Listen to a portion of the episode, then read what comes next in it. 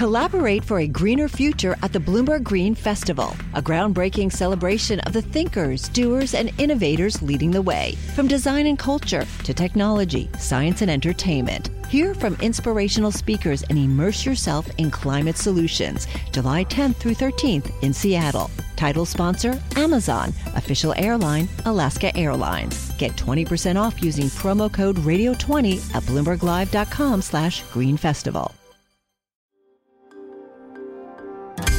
Le entregamos todo lo que necesita saber para comenzar el día. Esto es Bloomberg Daybreak para los que escuchan en América Latina y el resto del mundo.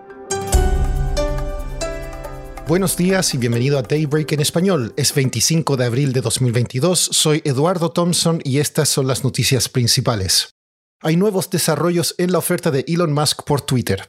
Según una fuente, ejecutivos de la empresa se reunieron ayer con Musk y están cada vez más abiertos a su oferta de 43 mil millones de dólares. Según The Wall Street Journal, Musk también le habría dicho al presidente de Twitter que no ajustará la oferta.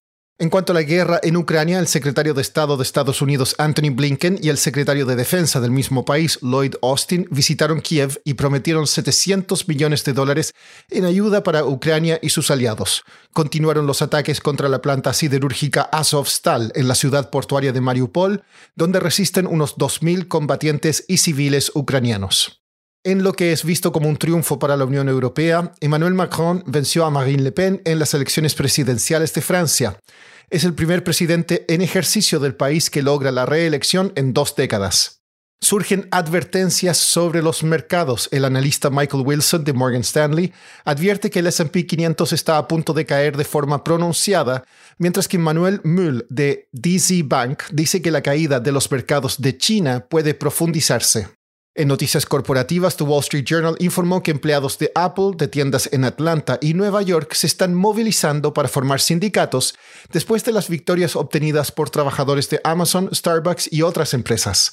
Las firmas de private equity CVC y KKR estarían considerando ofertas por Toshiba. Esta semana el mercado estará atento al deflactor PCE en Estados Unidos el viernes, el cual debería dar claridad sobre futuras alzas de tasas de la Fed. El jueves se informará el PIB de Estados Unidos en el primer trimestre. Pasando a América Latina, en Perú el presidente Pedro Castillo propuso realizar un referéndum para una nueva constitución. Es un intento por calmar una crisis política que afecta al Congreso y a su gobierno tras solo nueve meses en ejercicio. En México, la actividad económica creció tan solo un 0,01% en febrero frente al mes anterior, por debajo del consenso. En 12 meses acumula un 2,45%. En El Salvador, el Congreso extendió el estado de excepción en 30 días. El presidente Nayib Bukele dice que la medida ha permitido el arresto de 16.000 pandilleros. En Chile, la aprobación del presidente Gabriel Boric cayó al 36% en la semana del 22 de abril, mientras que la desaprobación aumentó a un 53%, esto según una encuesta de CADEM. En Colombia, hoy vence el plazo para que los inversionistas acepten la oferta de Jaime Gilinski para comprar una participación adicional de hasta un 6,5% en Grupo Sura. El viernes, el directorio de Cementos Argos decidió rechazar la oferta. Legisladores demócratas en Estados Unidos recientemente pidieron al fundador de Meta, Mark Zuckerberg, que haga más de su parte para controlar la desinformación en español sobre la guerra en Ucrania, en particular sobre la cadena rusa RT en español. María Curie, periodista de Bloomberg Industries en Washington, nos explica. Bueno, en esta carta, eh, estos legisladores notaron que RT en español fue prohibido en la Unión Europea, pero no en los Estados Unidos, y le preguntaron a Zuckerberg en su carta cómo se está preparando la compañía para detectar y combatir la desinformación en español apuntada a comunidades hispanas en los Estados Unidos antes de las elecciones en noviembre. Esa fue una de varias preguntas. Básicamente le están pidiendo a Zuckerberg que haga más para combatir la desinformación específicamente en español español. ¿Por qué es importante este combate con la desinformación en español? Bueno, la desinformación en español en los Estados Unidos es vista como más peligrosa que la desinformación en inglés por dos razones. Primero, hay estudios que demuestran que compañías de redes sociales duran más para quitar desinformación en español que en inglés. Y segundo, hispanohablantes no tienen los mismos recursos que hay en inglés para hacer comprobación de hechos. Eh, y no solamente esta carta fue enfocada en la desinformación eh, sobre la guerra, acerca de la guerra en Ucrania, pero hay muchos tipos de desinformación en español, eh, como la pandemia siendo falsa o demócratas siendo socialistas o que la elección en 2020 fue, fue robada por los demócratas.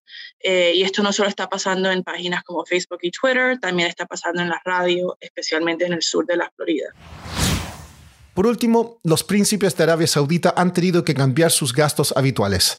The Wall Street Journal informó que el príncipe Mohammed bin Salman ha recortado el presupuesto familiar, lo que ha forzado a los príncipes a vender unos 600 millones de dólares en bienes raíces, yates y obras de arte en Estados Unidos y Europa para pagar sus cuentas.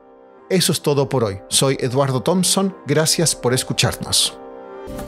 Para conocer todas las noticias que necesita para comenzar el día, revise Daybreak en la app Bloomberg Professional, donde puede personalizar las noticias que desee recibir. También puede suscribirse a la versión solo audio en Spotify, Apple Podcasts o la plataforma de su preferencia. Eso es todo por hoy. Escuche de lunes a viernes Bloomberg Daybreak.